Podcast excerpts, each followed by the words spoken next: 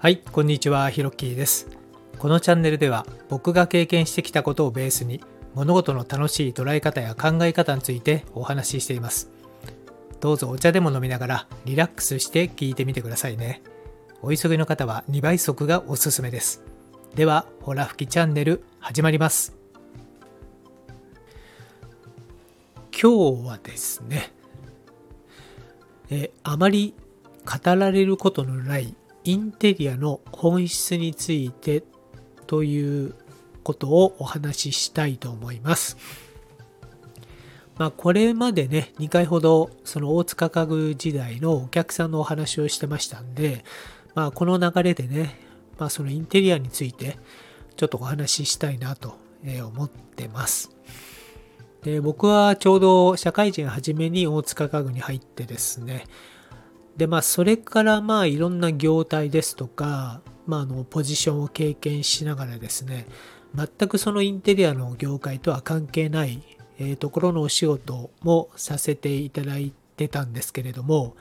不思議とですね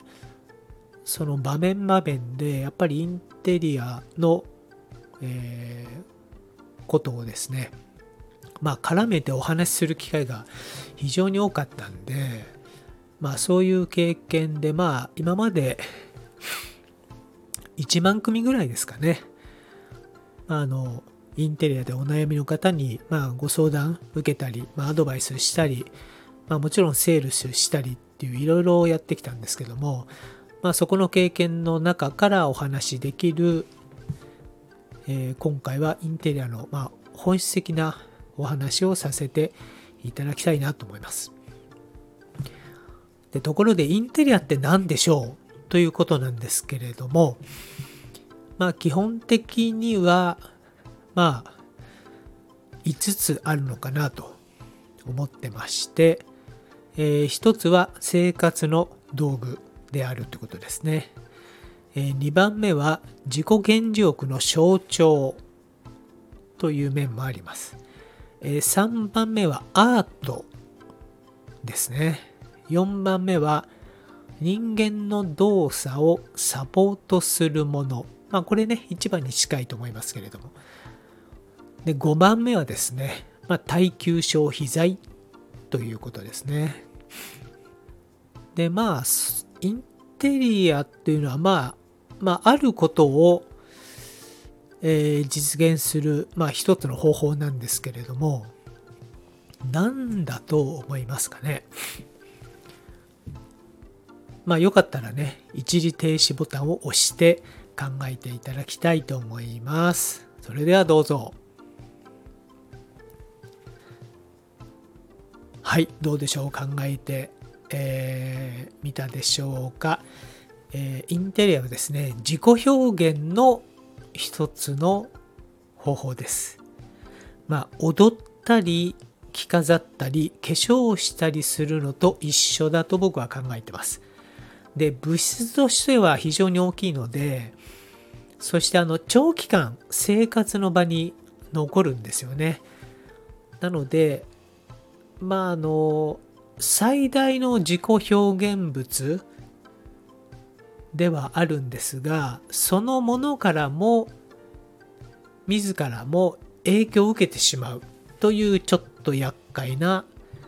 部分があるのがインテリアです。まあそんなインテリアなんですけれども、きちんとまあ整えるとですね、まあ仕事ですとかプライベートが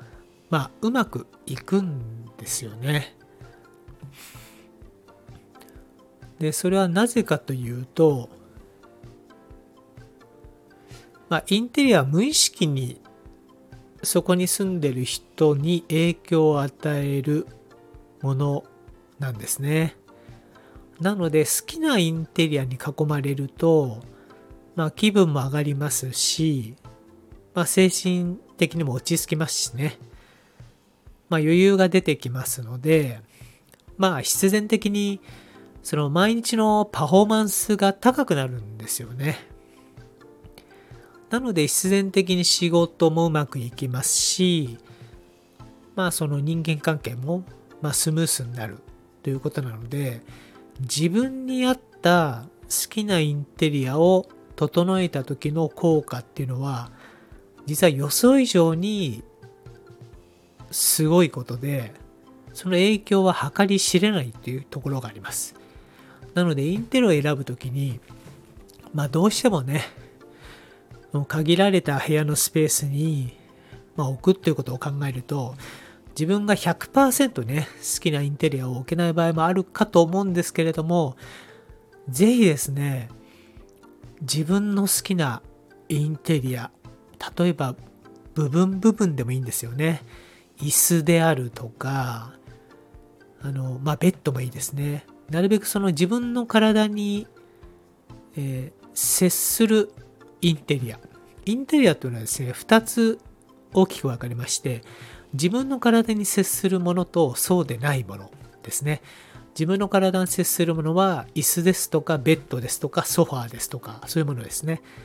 逆に体に接しないものは収納家具とかですね。あと調度品とか、まあ、アートとかもそうですね。はい。まあそういうものも分かれるんですがなるべくですね自分の体に、えー、接するインテリアはですね本当に自分の好きなものを選んだ方がいいですはいで、引っ越し先に、まあ、ずっと持っていくとかね、そういった形になります。まあ、結局、その本当に好きなものを、まあ、好きなインテリアをね、家に入れると、なんかその、それを見ただけで気分が上がるとかね、そうすると自分が上機嫌になるじゃないですか。で、そうすると、その、自分からその影響を受ける周りのあの方々とか、まあ、環境とかあると思うんで、まあ、そうするとそのインテリアをいいもの自分の好きなものをすることによって自分が上機嫌になってかつ周りも周りにもいい影響を及ぼすってことなので、まあ、本当に大げさに言うと本当に自分の好きなインテリアを買って使っていくと割と世界を幸せにできる可能性がある。というところまで、えー、僕は実は考えてます。はい。で、ただですね、インテリアがやっぱり難しい、選ぶのが難しいという問題が一方であるんですよね。で、それはどういうことかというと、まあそもそもインテリアの発祥というか、まあ使っていた人たちがですね、まあ、特権階級だったんですよね。まあ、王様とか貴族とか、はい。そういった特権階級は使っていたんですね。で、ようやくこの産業革命で、まあ、あの、工業製品が、ま大量に安く作れるようになってですね。で、インテリア自体がようやく庶民の手に、手に入りやすくなったんですけれども、じゃあ実際その空間でまあ、お部屋でどう使ったらいいかなどの適切な情報が一般市民にもまあ広まっていたかというと実はそこら辺は難しくてですね。まあ僕の中ではそのインテリアの配置額ということで捉えてるんですけどもどこに何を置いたらどうなるのかっていうですねおそらく隠されたルールがあるんじゃないかなと思ってましてそれはですねやっぱりその特権階級の方が知っている情報なんじゃないかなと思ってます。これも今研究始めてますけどもね。はい。であとですねまあ日本では戦後ですね公団住宅が多く作られて、まあ、国民に提供されてきたんですよね。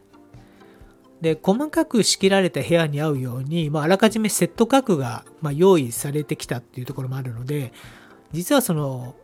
家具とかインテリアの配置をいろいろと考えなくてもよかったっていうのがあるんですね。まあ、なので、実際買う時になったらどうしようっていうのが、こう難しいポイントなんですね。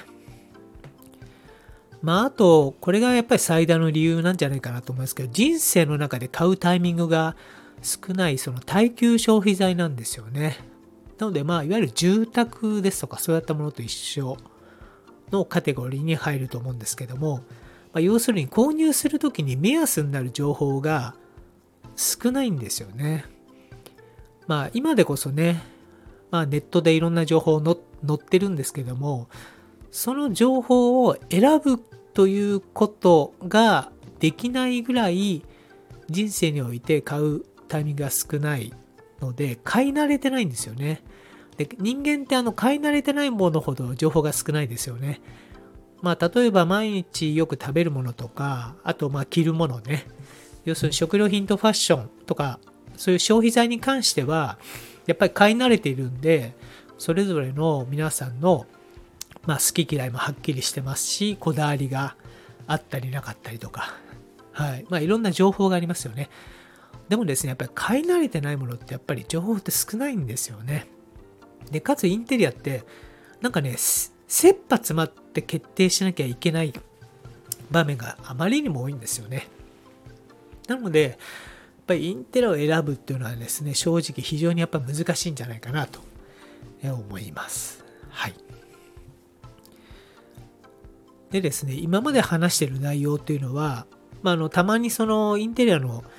プチ講演というかね、まあ、こうやってあの講演会みたいなものも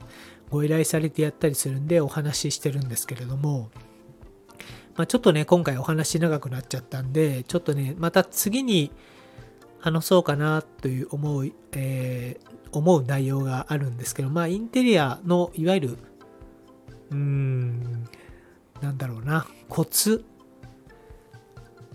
について、まあ、次回は話そうかなと、え思います。はい。